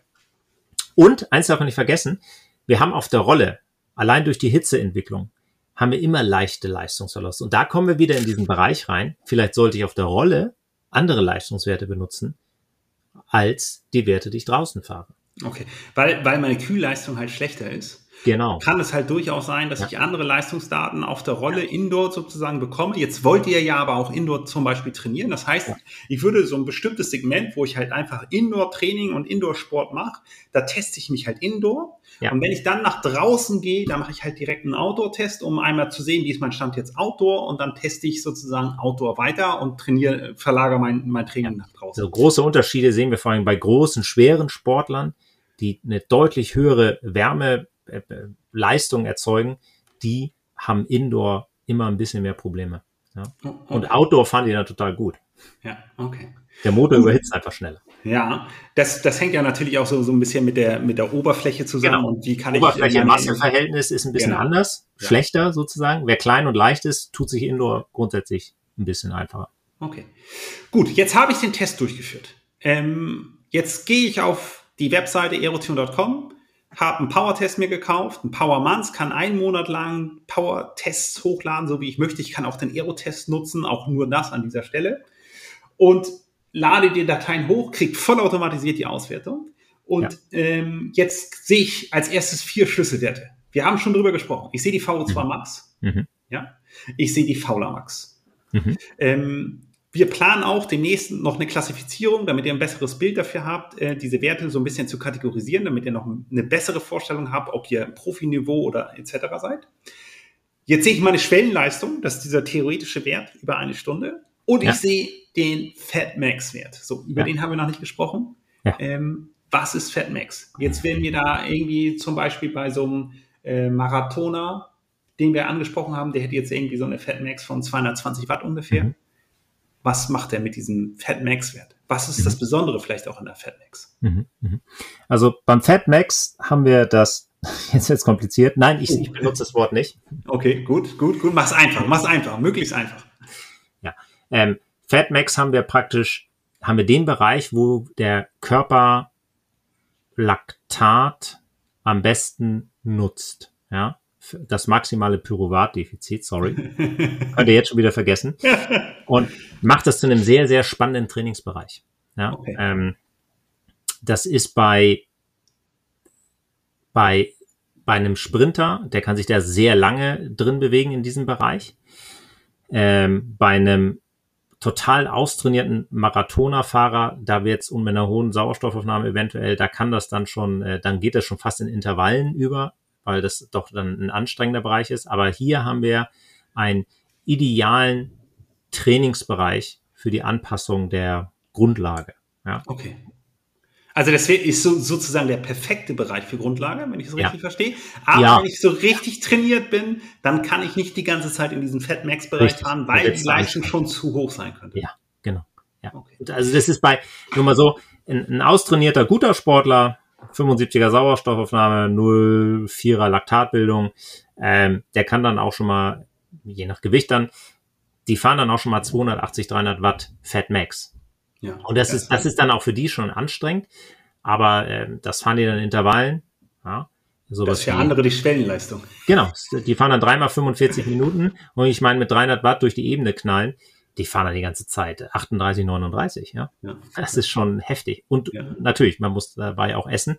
Aber das und, ist. Und das sind Rennradfahrer, die du gerade erwähnst, weil genau. wenn das nämlich Zeitfahrer wären, ja, klar. Ne, und wir haben auch einige davon, die knallen dann auf einmal die ganze Zeit mit 50 durch die Gegend, so halbwegs, genau. ne? Ja. Ähm, dann wird es halt echt unangenehm. Ja, ganz genau. Ja. Also Grundlage und Fatmax, das ist so dieser Bereich, wo wir die besten Anpassungen der Ausdauerfähigkeit der VO2 Max haben. Ja. Okay. Und davon kann man eben ewig viel fahren. Ja, das ähm, ist, ist ein klasse. Wir kommen auch gleich nochmal dazu, weil wir nochmal ganz kurz über die Trainingsbereiche auch gleich sprechen wollen. Es sind aber sozusagen die ersten vier Werte. Und äh, klassischerweise habt ihr da die Schwellenleistung, das ist wie gesagt, ihr, ihr seht, das ist ein theoretischer Wert, anhand dessen man nicht unbedingt sein Training steuern kann.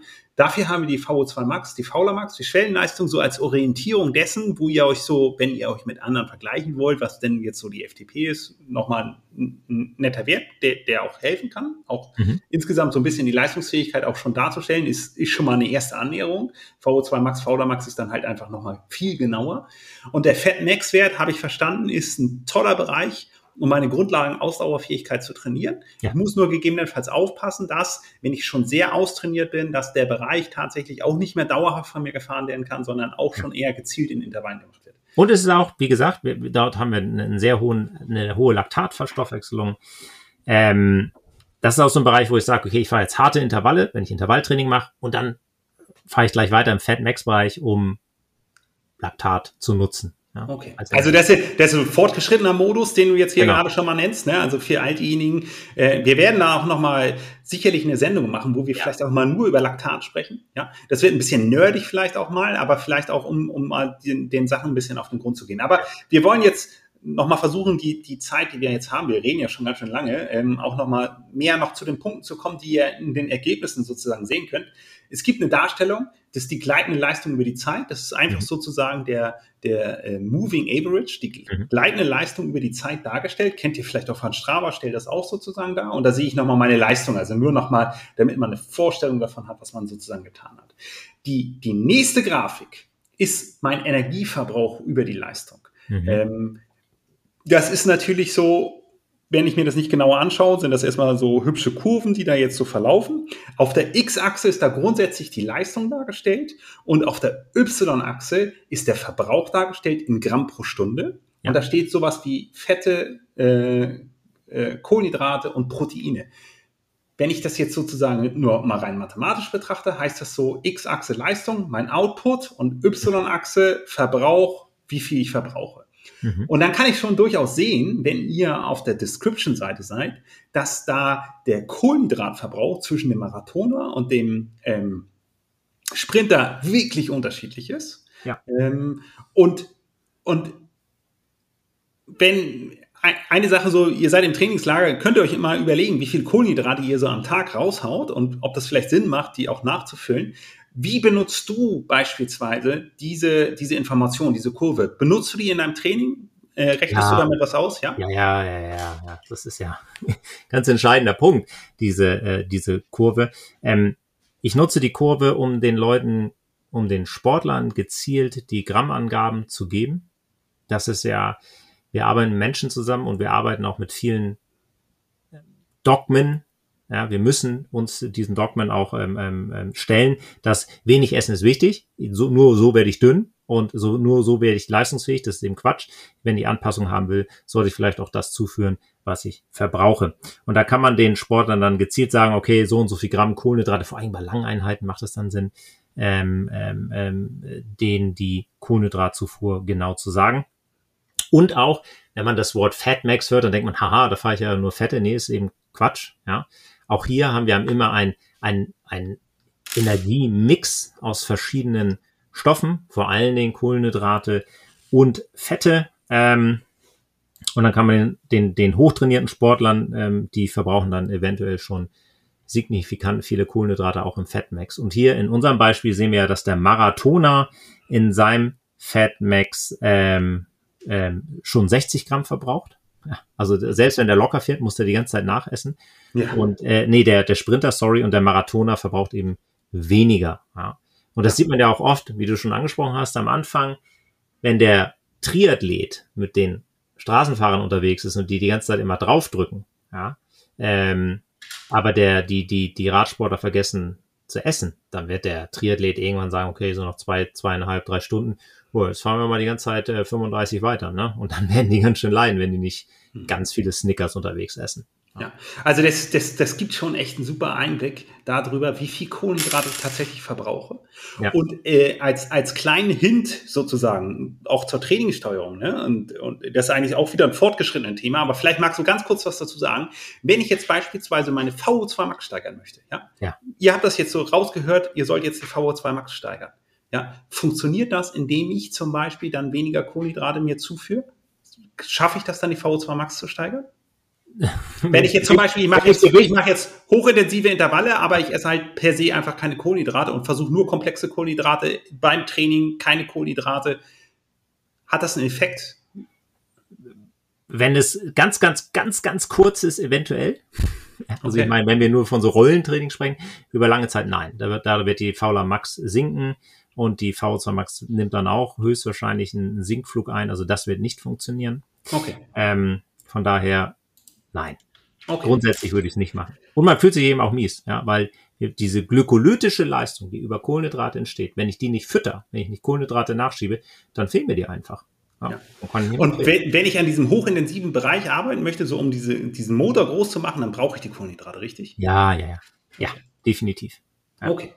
Gut, das heißt, man, man, hat, man kriegt einen Einblick über den Kohlenhydratverbrauch, den ich sozusagen habe. Und ich kann mir so mal überlegen, so wenn ich jetzt eine Ausfahrt draußen mache und ich fahre die ganze Zeit mit 200 Watt, schaut mal rein, wie viel Kohlenhydratverbrauch ihr tatsächlich habt. Und je nachdem, was ihr dann wollt, wenn ich das jetzt richtig verstanden habe, ähm, geht ihr halt neutral mit diesem Kohlenhydratverbrauch um. Das heißt, das, was ihr verbraucht, nimmt ihr auch zu euch. Ja. Oder aber, wenn ich gezielt fauler Max senken will, dann nehme ich vielleicht ein bisschen weniger Kohlenhydrate zu. Und wenn ich eher so in dem Bereich sein möchte, dass ich eher meine VO2 Max steige, dann esse ich vielleicht auch ein bisschen mehr Kohlenhydrate als das, was ich verbrauche. Ne? Um ja. einfach sicher zu sein, weil wer, wenn, wenn ich jetzt 200 Watt fahre, ich fahre ja vielleicht nicht immer 200 Watt, fahre vielleicht auch mal ein bisschen mehr und dann ja. sind, kommen die anderen nochmal vorbei und dann muss ich nochmal zeigen, was ich kann oder so. Und ähm, will dann auch nicht gleich wie ein Depp dastehen und dann, okay, gut, habe ich verstanden. Dann habe ich verstanden so, ähm, das ist sozusagen mein, mein Energieverbrauch. Ich kriege echt einen guten Einblick und ich habe vielleicht auch die Möglichkeit, auch mal so, so für meine Rennen zu planen. Und wir werden ja auch mit der Plattform uns weiterentwickeln und wir wollen euch da auch das Bestmögliche bieten. Da könnt ihr gespannt sein. Wir werden euch da auch nochmal einen echten Mehrwert bieten, der zukünftig noch kommen wird, aber das äh, teasern wir nochmal an einer anderen Stelle an. Ähm, nächstes Diagramm, maximale Leistung über die Zeit. Ähm, da ist sozusagen eine Darstellung gegeben und äh, man kann hier auch durchaus unterschiedliche Werte, wenn wir wieder auf dieser, ähm, äh, lass mich aber schnell sehen, hier auf der Description-Seite, da gibt es den Sprinter und den Marathoner und man sieht halt, das habe ich ja gerade eben schon angesprochen, ne, also über diese kurze Zeit kann der Sprinter halt deutlich mehr Leistung machen. Ähm, ich kann, wenn ich das jetzt richtig verstehe, so ein bisschen planen, mit welcher Leistung ich über eine bestimmte Distanz fahren kann, richtig? Absolut. Ähm, man muss dazu sagen, diese Grafik ist ein Modell, ein theoretisches Modell, das sich darauf beschränkt, dass ich nur eine gewisse Menge an Kohlenhydraten zur Verfügung habe, die ich brauche, um diese hohen Leistungen zu halten. Ähm, Ermüdung, ja, oder diese Leistungsfähigkeit so hoch zu halten, hat ja ganz, ganz viele Faktoren, ja. Also ähm, Körperkerntemperatur, wie viel habe ich getrunken, ja, äh, Tagesform, äh, Tagesform Blutfluss, äh, Motivation und also wir haben ja ein multifaktorale System. Ja, vielleicht auch, vielleicht auch der Stress, ja. den ich noch gerade hatte. Richtig. Was aber, was glaube ich aber wichtig ist, was man mitnehmen kann, Richtig. und vielleicht stimmst du mir zu, ist, ja. mehr als dieses Diagramm kriege ich wahrscheinlich nicht hin, oder? Nein, das auf keinen Fall keine Chance. es, es zeigt vor allen Dingen auch, und das ist das Schöne, wenn wir jetzt als Einzelsportler diese Auswertung haben, sehe ich, dass ich bei einer, bei mehr Aufnahme von Kohlenhydraten meine Leistung auch länger halten kann. Und ja. das, darum geht's mir vor allen Dingen, die Sportler zu sensibilisieren, dass eine hohe Aufnahme mich auch weiterbringt. Also früher haben wir, früher hat man gesagt 60 Gramm pro Stunde. Ja, das, was die Leber praktisch abgeben kann unter Belastung, führe ich mir auch zu. Dann kamen wir irgendwann auf 90 Gramm. Studie von Jeukendrup. Ja. Und dann, jetzt experimentieren wir mit deutlich höheren Aufnahmen. Ja. 110, 120 Gramm. Ja. Die Sportler, die Profis, die ich trainiere, wir nehmen 120 Gramm Kohlenhydrate pro Stunde im Rennen auf. Ja. Vor allem bei Etappenrennen. Und das ist immer noch nicht die Menge, die sie eigentlich verbrauchen ja. im Rennen. Wir arbeiten immer mit einem Defizit. Ja. Und das muss, wird eben hoffentlich gedeckt durch die, durch das Leberglykogen und äh, das, was wir in der Muskulatur vorhin gespeichert haben. Ja, das ist dann so die, die, die Planung, auch die Krux so ein bisschen, ne? Also, wie stark möchte ich mich entleeren sozusagen, ja. ne? Wenn ich, wenn ich nur Rennrad fahre oder nur Mountainbike, dann kann ich natürlich sagen, ich hau alles raus, was da ist. Ich brauche, ja. brauche ja nichts mehr. Beim Triathleten durchaus anspruchsvoller, der dann ja. nämlich sich noch überlegen muss, wie möchte ich denn ins Laufen gehen? Möchte ich meine Kohlenhydrate schon komplett entleert haben und dann mich beim Laufen nochmal, oder macht es vielleicht mehr Sinn, ähm, Kohlenhydrate zu sparen, vielleicht nicht alles auf dem Fahrrad zu, zu, nutzen und dann halt einen hervorragenden Marathon zu laufen. Das kann ja auch eine Perspektive sein. Da werden wir vielleicht auch nochmal eine Sendung drüber machen. Was könnten Pacing-Strategien sein, ja. um, um Best Practice zu haben? Aber das, das übersteigt sozusagen jetzt gerade die Einführung in, in den Power-Test. Ich will euch an dieser Stelle aber nur mal eine Zahl noch nennen. Ne? Also so, so, so ein Marathoner jetzt ne? mit so einer äh, 0,2er äh, Fauler Max und einer 50er Sauerstoffaufnahme, ja, der kann halt, ähm, wenn der, wenn der keine Kohlenhydrate zu sich nimmt, aber seine, seine Speicher komplett alle macht, der kann dann so ungefähr 200 Watt über fünf Stunden fahren, so theoretisch, ja, als maximale Oberschranke.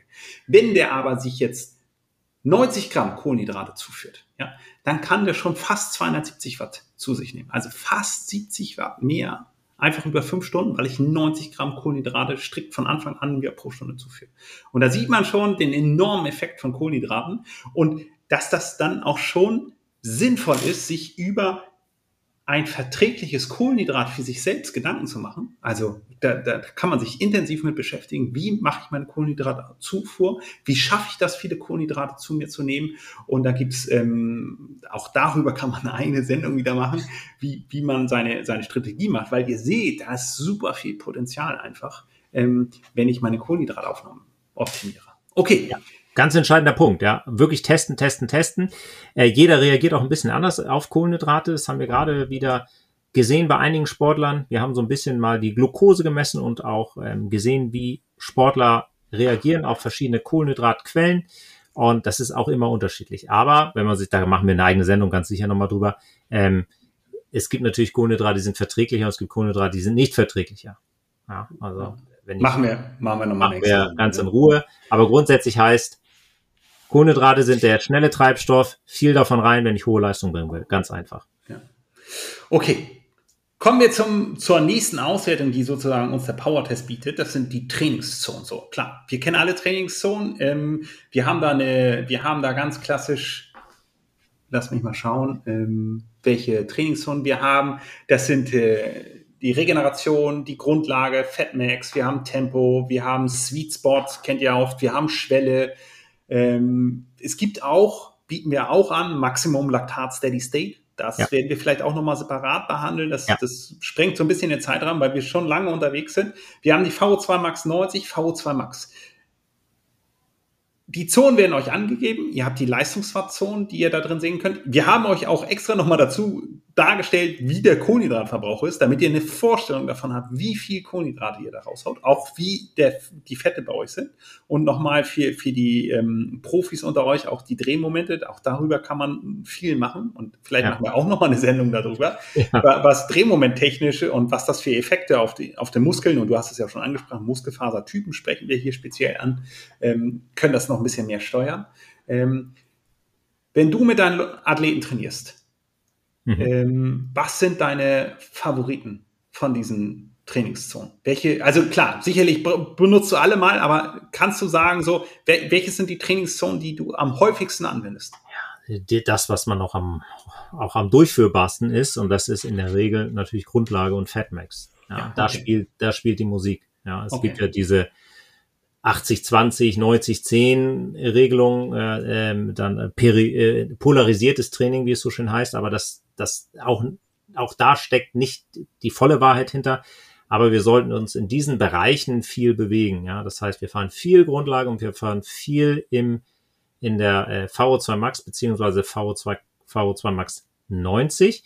Und wenn wir dann eine Ökonomisierung haben wollen, sprich die Fauler Max senken vor einem Wettkampf, also acht Wochen vorher, dann kann ich mich in anderen Zonen be bewegen, sprich ähm, in diesem Tempobereich, ja, oder Sweet Spot Bereich, ja. Also okay. um einfach einen hohen Energiedurchsatz haben, den vielleicht nicht ganz auffüllen, um die Laktatbildungsrate da zu stimulieren. Ja. Okay, das heißt, ich bin ein Athlet, der ähm, beispielsweise jetzt eine hohe Fauler Max hat, möchte aber ein Langdistanzrennen machen oder ein sehr langes Rennen, dann sehe ich halt dazu, dass ich dann so zwei oder drei Monate beispielsweise vor meinem Hauptwettkampf sozusagen gezielt anfange, meine Fauler Max zu senken. Ja. Richtig? Wenn ich das so einigermaßen verstehe. Ja. Würde auch mit den Kohlenhydraten arbeiten, sozusagen, vielleicht ein bisschen weniger versorgen als das, was ich verbrauche. Mhm. Muss aber, muss aber immer noch sensibel damit umgehen, mich nicht in ein Übertraining reinbringen. Ja.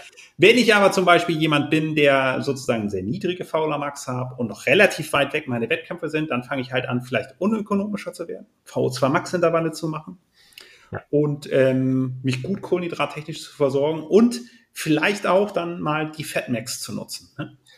Die immer nutzen, grundsätzlich. Und okay. äh, wer so richtig unökonomisch ist, da muss man auch mal über den Tellerrand schauen. Da muss man auch ganz andere Sachen machen, zum Beispiel klassisches Krafttraining, ja? Hypertrophietraining, okay.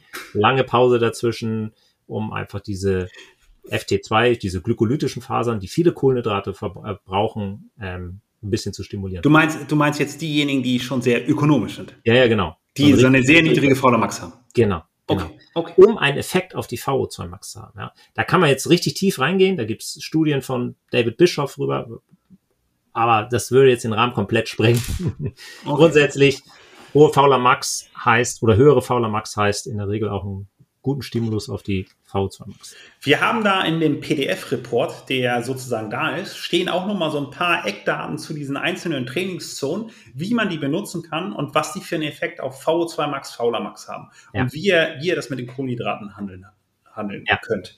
Ähm, wir wollen an dieser Stelle, also auch da können wir eine ganze Sendung nochmal drüber machen, nur über Trainingszonen und wie man Trainingszonen clever einsetzt, um sein Training zu steuern. So in der Regel überlassen, ist es so, eure Trainer wissen das. Ja? Und ansonsten schaut euch das PDF-Dokument nochmal an und folgt unserem Podcast. Wir werden noch mehr dazu geben. Unsere Plattform wird sich auch weiterentwickeln und wir werden auch da Zug um Zug euch mehr Informationen bieten und auch mehr Hilfen geben, euer Training zu steuern. Jetzt kommen wir zu einer Grafik, die so die meisten Rückfragen sozusagen bietet, aber auch das meiste Know-how sozusagen darstellt. Ja. Und das ist so meine Trainingszeiten pro Woche. Kannst ja. du mal ganz kurz erklären, wie dieses Diagramm sozusagen zu interpretieren ist? Ja. Also grundsätzlich muss man den Schritt hätten wir viel früher gehen sollen. Grundsätzlich fällt gerade ein. Ja. Ähm, worauf basiert das eigentlich, was wir hier gerne tun? Ähm, diese metabolischen Simulationen, das basiert vor allem auf der Arbeit von ähm, äh, Professor Mader aus, von der Sporthochschule Köln. Der hat den Anschluss gegeben und äh, wir haben es dann alles verfeinert. Äh, Thomas Hauser hat dazu seine Doktorarbeit mal geschrieben. Und ähm, was wir jetzt bei diesen Trainingszonen, da geht's vor allem darum, wie viel Zeit kann ich in einem Bereich idealerweise verbringen, ähm, um eine gute Trainingsadaption zu haben. Okay. Das sagt es aus. Gemessen okay. an dem Energieverbrauch, berechnet an dem Energieverbrauch. Ja. Und dazu hat der ähm, äh, Alois Marder auch einiges gemacht, wobei das nicht alles der Marder ja gerade ist, weil da gehört auch noch ein David Bishop dazu und ein George Brooks. Und das zeigt eben, wie viel Zeit sollte ich in verschiedenen Zonen idealerweise verbringen, um eine Adaption zu erreichen. Und da sehen wir, wir haben Minimum und Maximum. Das ist eben berechnet anhand der Leistungsfähigkeit des Sportlers. Sagen wir, jetzt gehen wir hier in diesen Grundlagenbereich, Base, ja, ähm, rein und da sehen wir einen hellblauen und einen dunkelblauen Balken okay. und der hellblaue Balken zeigt mir eben, okay, dieser Sportler sollte 17 Stunden verbringen und dann hat er schon eine richtig gute Anpassung, sollte aber nicht mehr als 21 Stunden machen. Ja, okay. ist schon richtig viel. Wenn aber er jetzt einen reinen Grundlagenblock macht. Reiner Grundlagenblock, ja. Okay. Zeigt aber auch, wenn die Leute nämlich ins Trainingslager gehen und dann mal so irgendwie so 30 Stunden wegknallen, ähm, dann kann das schon mal äh, viel zu viel sein. Und da vergessen die, dann kommen die wieder und sagen, oh, ist, nach drei Tagen fahre ich mal wieder weiter. Fahren sie aber permanent in, äh, in so ein leichtes Übertraining rein, weil sie die Energieaufnahme höchstwahrscheinlich gar nicht mehr bereitstellen können. Diesen, dieses Problem haben wir oft im, im Profibereich, ja. Okay. Und dann kommen wir zu den einzelnen, zu den nächsten Bereichen. Da sehen wir dann wieder diesen hellblauen und diesen dunkelblauen Balken, der immer sagt, das Minimum an Grundlagenzeit und das Maximum an Grundlagenzeit. Und daneben ist dann noch dieser Bereich Intervalle. Ja, das haben wir hier im Fatmax-Bereich. Dann steht daneben, wie lang ist denn die ideale Zeit, die dieser Sportler im Fatmax-Bereich fahren sollte. Ja. Und, und dann kann, das ja. ist pro Woche gemeint, ne? Also das, das heißt jetzt nicht am Stück gemacht. einer Einheit, nein, nein. dass ich jetzt hier nein, nein, zum Beispiel sieben Stunden Fat Max fahren soll, ja. sondern das ist die kumulierte Zeit, also alles zusammengezählt über eine Woche, was ich sozusagen in dem Bereich trainieren sollte. Den Max auch wieder, richtig? Richtig, genau, absolut. Und ähm, das zieht sich so durch, ja? Also, also die, die Grundlagenzeit plus die Intervallzeit ist dann so die Gesamtzeit, die ich maximal verbringen sollte in diesem Bereich. Und dann kann ich nächste Woche gleich weiter trainieren, sofern ich dann immer genug esse. Okay. Wenn ich Und mehr mache, brauche ich mehr Erholung. Ja, okay. Ich kann dann auch zum Beispiel sehen, wenn ich nur Base mache, kann ich ja sehr viel Base machen. Wenn ich jetzt aber zum Beispiel zu Fatmax dann wechsle, dann wird meine Base-Zeit weniger. Aber mhm. ich äh, mache jetzt natürlich auch mehr sozusagen. Ich darf ja auch jetzt speziell Fatmax trainieren. Und insgesamt wird meine Trainingszeit vielleicht ein bisschen weniger, als wenn ich nur Grundlagenausdauer machen würde, weil ich auch ein bisschen intensiver trainiere. Ja. Und genau. ähm, und dann kann ich halt sehen, so, okay, Fatmax, wenn ich Speed Sport trainieren möchte, weil ich zum Beispiel meine Fauler Max senken möchte, dann kann ich sozusagen speziell in diesem Sweet Spot Bereich noch mal weniger trainieren. Also nicht ja. mehr so viel Zeit wie im Fatmax Bereich, weil es wird ja. ja auch intensiver, also weniger Zeit. Wenn ich zum Maximum Lactat Steady State, was auch immer das ist, gehe, dann noch weniger Zeit in dem Bereich. Äh, Schwelle sehe ich halt, kennen wir alle, also nah an der Schwelle trainieren, Fauler Max senken beispielsweise. Das würde jetzt der Experte vielleicht auch sagen, es depends, ne? Depends. Hängt davon ab, wie ich mit meinen Kohlenhydraten umgehe. Ja. Aber ähm, man kann die Schwelle, wenn ich es richtig verstanden habe, senken, wenn ich auch clever mit, mein, mit meiner ähm, Kohlenhydrataufnahme umgehe. Ich sehe auch, da, da geht die Zeit noch mal weiter runter. Mhm. Und VO2 Max 90 Prozent geht noch mal weiter runter. Und VO2 Max, also wenn ich wirklich diesen hochintensiven Bereich mache, dann habe ich noch weniger Zeit. Ähm, jetzt, was, was halt total spannend an der Geschichte ist, wenn ich jetzt den Marathoner wieder versus Sprinter sehe, mhm. dann kann der Sprinter einfach viel mehr Zeit im VO2 Max Bereich trainieren. Und ja. das ist ja, das ist ja nochmal eine Krux, ne? Jetzt bin ich jemand, der eine niedrige VO2 Max möglicherweise hat, ne? niedrige Fauler Max.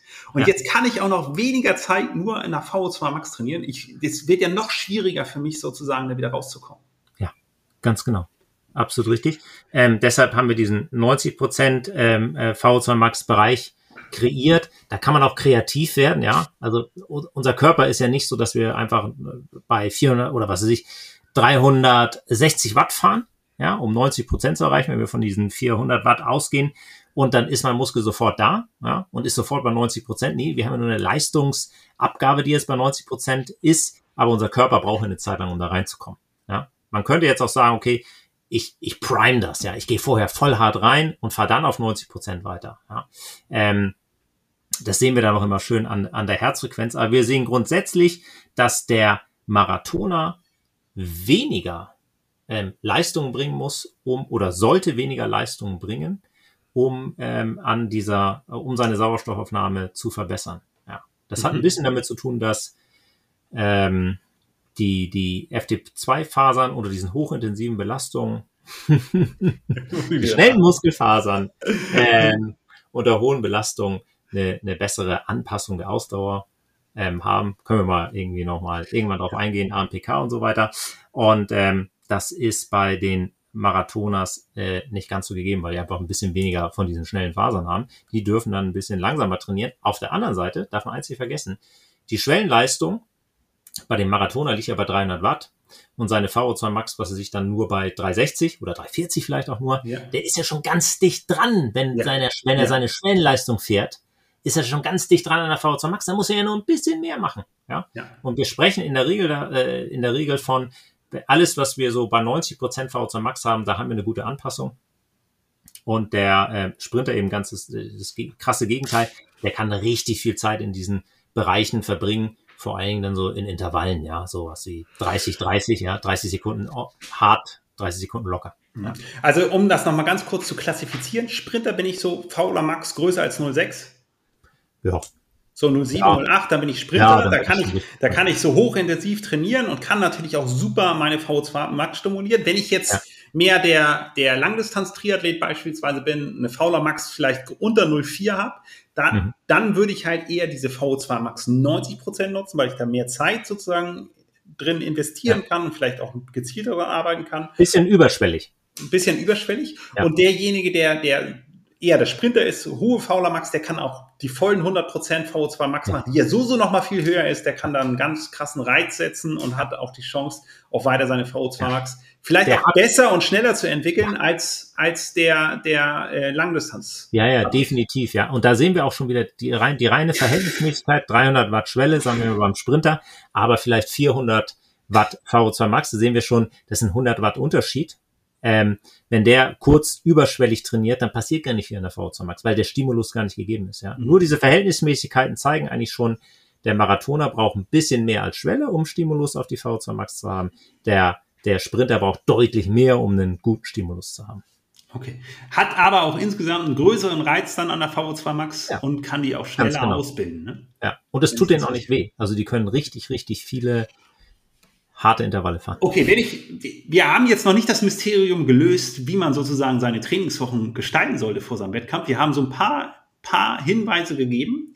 Und ähm, grundsätzlich verstehe ich jetzt aber so die, diese, dieses Diagramm so, das ist das Min-Max, was ich trainieren darf in den verschiedenen ja. Bereichen. Wenn ich das Minimum jetzt da trainiere, was da drin ist, werde ich dann besser oder schlechter? Oder reicht das ah. oder, oder, oder bleibe ich dann, konserviere ich meinen Zustand? Das kommt ein bisschen von der Ausgangslage des Sportlers an. Ja? Also wenn ich ein hochtrainierter Sportler bin, konserviere ich das. Wenn ich Grundlage okay. Minimum mache, konserviere ich das. Okay. Oder halte es einigermaßen. Ähm, wenn ich Grund, wenn ich eh nicht so gut bin, dann passiert auch schon was. Ja? Dann habe ich okay. definitiv schon eine, eine Adaption. Ja. Okay, das heißt, grundsätzlich habe ich jetzt eine Vorstellung darüber, was ich pro Woche trainieren darf. Min-Max-Bereiche.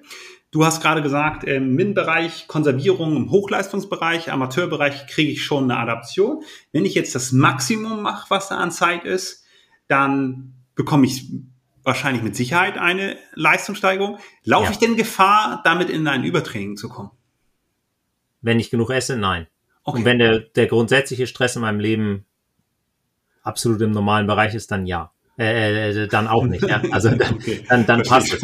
Ist immer wirklich so angelegt, dass ich das gut verkrafte. Ja, okay. Das ist okay. viel, aber äh, wenn alle anderen Stressoren im Griff sind, schreiende Kinder, Stress im Job und so weiter, dann ähm, wenn ich, wenn ich jetzt Triathlet bin, ähm, dann ist das ja jetzt eine Auswertung, die sozusagen fürs Fahrradfahren gilt. Kann ich ja. diese Stunden auch ähm, für mein Laufen mitbenutzen? Kann ich diese Umfänge sagen, das passt ungefähr? Oder muss ich, mhm. das kann ich dann mehr trainieren oder weniger trainieren? Weniger. Weniger trainieren. Okay. Ja, ja. Allein durch den Impact der, der, der, auf den ganzen Bewegungsapparat kann ich, ich kann ja nicht 21 Stunden laufen. Nee. Das okay, also das heißt, wenn, wenn ihr diesen Test sozusagen auf, auf, dem, auf dem Rad jetzt sozusagen macht, dann ist es halt so und ihr sagt, ähm, ich will jetzt hier beispielsweise 15 Stunden wird Max ausgegeben, dann würde das nur fürs Radfahren gelten. Ja. Ihr müsst schon ein bisschen was abziehen, weil, wenn ihr einen Teil dieses, dieser Trainingszeit auch beim Laufen umsetzt. Das wird ja, ist ja unser Projekt, das wir auch bald angehen, dass ja. wir einen neuen Test entwickeln, der auch fürs Laufen funktioniert. Ja. Und dort werden wir dann auch die Zeiten angeben, die gelaufen werden können. Genau, genau. Ja. Super. Ja, bin ich schon, äh, wäre eine gute Sache. Ich ja, freue mich. Und. Ähm, grundsätzlich, um, um die Sportler nochmal zu sensibilisieren, das finde ich mir ganz wichtig. Wir sprechen hier die ganze Zeit von Watt. Ich bin ein großer Watt-Fan, aber das ist ja immer nur der Input, den wir geben auf die Pedale. Und der, der Output, also was passiert mit unserem Körper, äh, das einzige Messinstrument, das wir dafür haben, ist aktuell die Herzfrequenz. Deshalb da auch immer drauf schauen. Wenn ich nämlich mal, das hatte ich ja eben gerade angesprochen, wenn ich sehr hart in ein Intervall reingehe, und danach vielleicht runterfalle auf meine Schwellenleistung, dann ist meine Herzfrequenz trotzdem stark erhöht. Das heißt auch, dass ich immer noch einen hohen Stimulus auf die VO2 Max habe. Ja, das immer im Hinterkopf haben. Guckt auf eure Herzfrequenz, wenn ihr seht, die ist super hoch in manchen Bereichen, dann haben wir definitiv auch irgendeinen Stimulus auf die VO2 Max. Das sind diese Intervalle, die wir auch im VO2 Max-Bereich angeben, ne? 30-30 und 60-60. Ne? Das ja. ist ja diese hohe, hohe Intensität für eine Minute. Eine Minute ja. locker bleiben. Die, ja. die Herzfrequenz fällt gar nicht in der Zeit ab auf, den, auf das Ausgangsniveau. Das heißt, ich habe, ne, da hat der Tabata beispielsweise auch so, so, so die Untersuchung gemacht, dass, dass das schon noch einen Effekt hat. Aber da gehen wir ja schon so ein bisschen rein, auch noch tiefer sozusagen in die. Aber in wie was ich sagen möchte, ist, ist immer, immer auch gucken, was ja. sagt mein Körper, ganz wichtig. Und wenn ich sehe, die Herzfrequenz geht okay. durch die Decke, dann habe ich definitiv schon irgendeine Anpassung an der V2 Max. Da wollen wir auch perspektivisch helfen und äh, werden, werden auch ähm, Zusammenhänge noch besser analysieren und euch darstellen. Ja. Und auch da könnt ihr gespannt sein. Also, ja. welche Intervalle sind für meinen Fahrertyp ideal? Wie lange sollte die Pause sein? Wie lange sollte das einzelne Intervall sein? Das wird alles kommen. Okay, gut. Haben wir schon. und ähm, das, das gibt es jetzt als, als auf der Webseite und es gibt es das als PDF-Dokument und dann habe ich sozusagen äh, eine Darstellung von, von meinem Ist-Zustand und mit dem Power-Test habe ich dann, wenn ich das jetzt so richtig verstanden habe, ich habe wirklich die Chance, mein metabolisches Profil, mein, mein Stempel sozusagen zu bekommen. Wie setze ich meine Leistungsfähigkeit zusammen? Wie sollte ich beispielsweise, wie sind meine Trainingszonen? Wie viel Zeit darf ich in diesen Trainingszonen verbringen? Und habe damit eine echte Chance, mein, mein Training zu verbessern, äh, meine Leistungsfähigkeit zu verbessern, Übertraining zu verhindern, zu verstehen, wie viel Kohlenhydrate ich verbrauche und äh, meine Leistung dauerhaft zu steuern und wirklich zu sehen, dass ich mich langfristig weiterentwickle. Ähm, häufig wird das ja so ein bisschen ähm, unterschätzt, was auch so in drei, vier, fünf Jahren möglich ist. Ja. Und manchmal geht es einem, aber das, was man dann innerhalb eines Jahres sieht, ist einem zu wenig und das, was innerhalb so von fünf Jahren möglich ist, ist äh, ähm, dann deutlich mehr, als man denkt. Ne? Kontinuität ist der Schlüssel. Ne? Wir lernen ja auch nicht gleich Stochastik in der ersten Klasse, sondern mhm. das hat sich zwölf Jahre lang aufgebaut.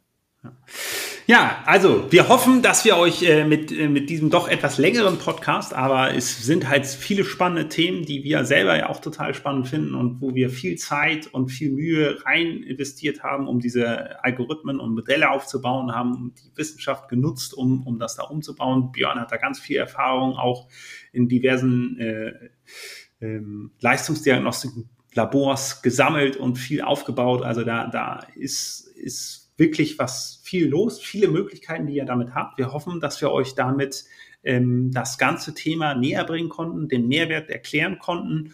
Und es auch für uns hat sich ja aus dem Gespräch halt ergeben, dass viele Themen auch noch angesprochen werden müssen, ähm, die wir sicherlich in einem Podcast erklären können. Die wir, aber hauptsächlich wollen wir natürlich ähm, die Kernwerte auf der Plattform darstellen, damit ihr mit möglichst wenig Werten mit wirklich wenig Parametern euer Training steuern könnt. Und, und für Low Budget High-End-Training habt. Ja, das ist unser Ziel und das, das haben wir schon beim Aerotest und das haben wir beim Power-Test genauso. Und äh, wir werden sicherlich mal einen Podcast machen, den finde ich persönlich jetzt auch gerade total spannend. Also wie nutze ich die Trainingszonen und die Zeiten, um mich auf meinen Wettkampf oder auf meine Saison vorzubereiten? Was sollte ich tun? Wie komme ich da weiter? Ja, das machen wir auf alle Fälle. Ähm, wir haben es natürlich jetzt und es sind schon wieder fast anderthalb Stunden, sehe ich gerade, ähm, echt ganz, ganz basic gehalten, sind da einmal durchgeritten. äh, wenn wir noch Hintergründe zu den Studien und den einzelnen Berechnungen, die, wo, ja, wo echt noch sehr, sehr viel drinsteckt, dann, dann würde es den Rahmen komplett sprengen. Machen wir vielleicht nochmal so eine richtige Geek-Sendung. Ähm, dazu laden wir uns sicher nochmal auch Gäste ein, die da noch mehr zu sagen haben. Aber letztendlich haben wir hier ein, ein wissenschaftliche oder wissenschaftliche Modelle auf eine Plattform gehoben, die euch die Möglichkeit geben, diese Sachen zu äh, berechnen. Da steckt, ähm, stecken viele Forschungsarbeiten hinter, die wir uns genommen haben und zusammengeführt haben. Und ähm, ja, damit kann man einfach ein ja. Weltklasse-Training gestalten, bei manchen ja. zumindest. Und ähm, für, äh, vielleicht kann man abschließend sagen, ne, für Fragen ähm, ja. die sich vielleicht auch aus diesem Podcast ergeben haben oder wo ihr detaillierte Erklärungen haben wollt oder da einen Podcast haben wollt. Für Anregungen und Kritik ähm, immer gerne her damit. Wir leben davon, wir versuchen ja. es besser zu machen und äh, ist jetzt unser dritter Podcast? Nee, vierter. Vierter Podcast. Mhm. Stark. Ähm, ähm, ja, wir versuchen das besser zu machen. Also sagt uns, was wir besser machen können und äh, wir üben uns da drin. Also. Super. Cool. Danke, Björn. Danke, Sebastian. Hat Spaß gebracht. Und dann überlegen wir uns mal, was wir das nächste Mal machen. So machen wir das. Und äh, in diesem Sinne auf Wiederhören. Ich hoffe, es hat euch Spaß gebracht. Tschüss. Ciao, ciao.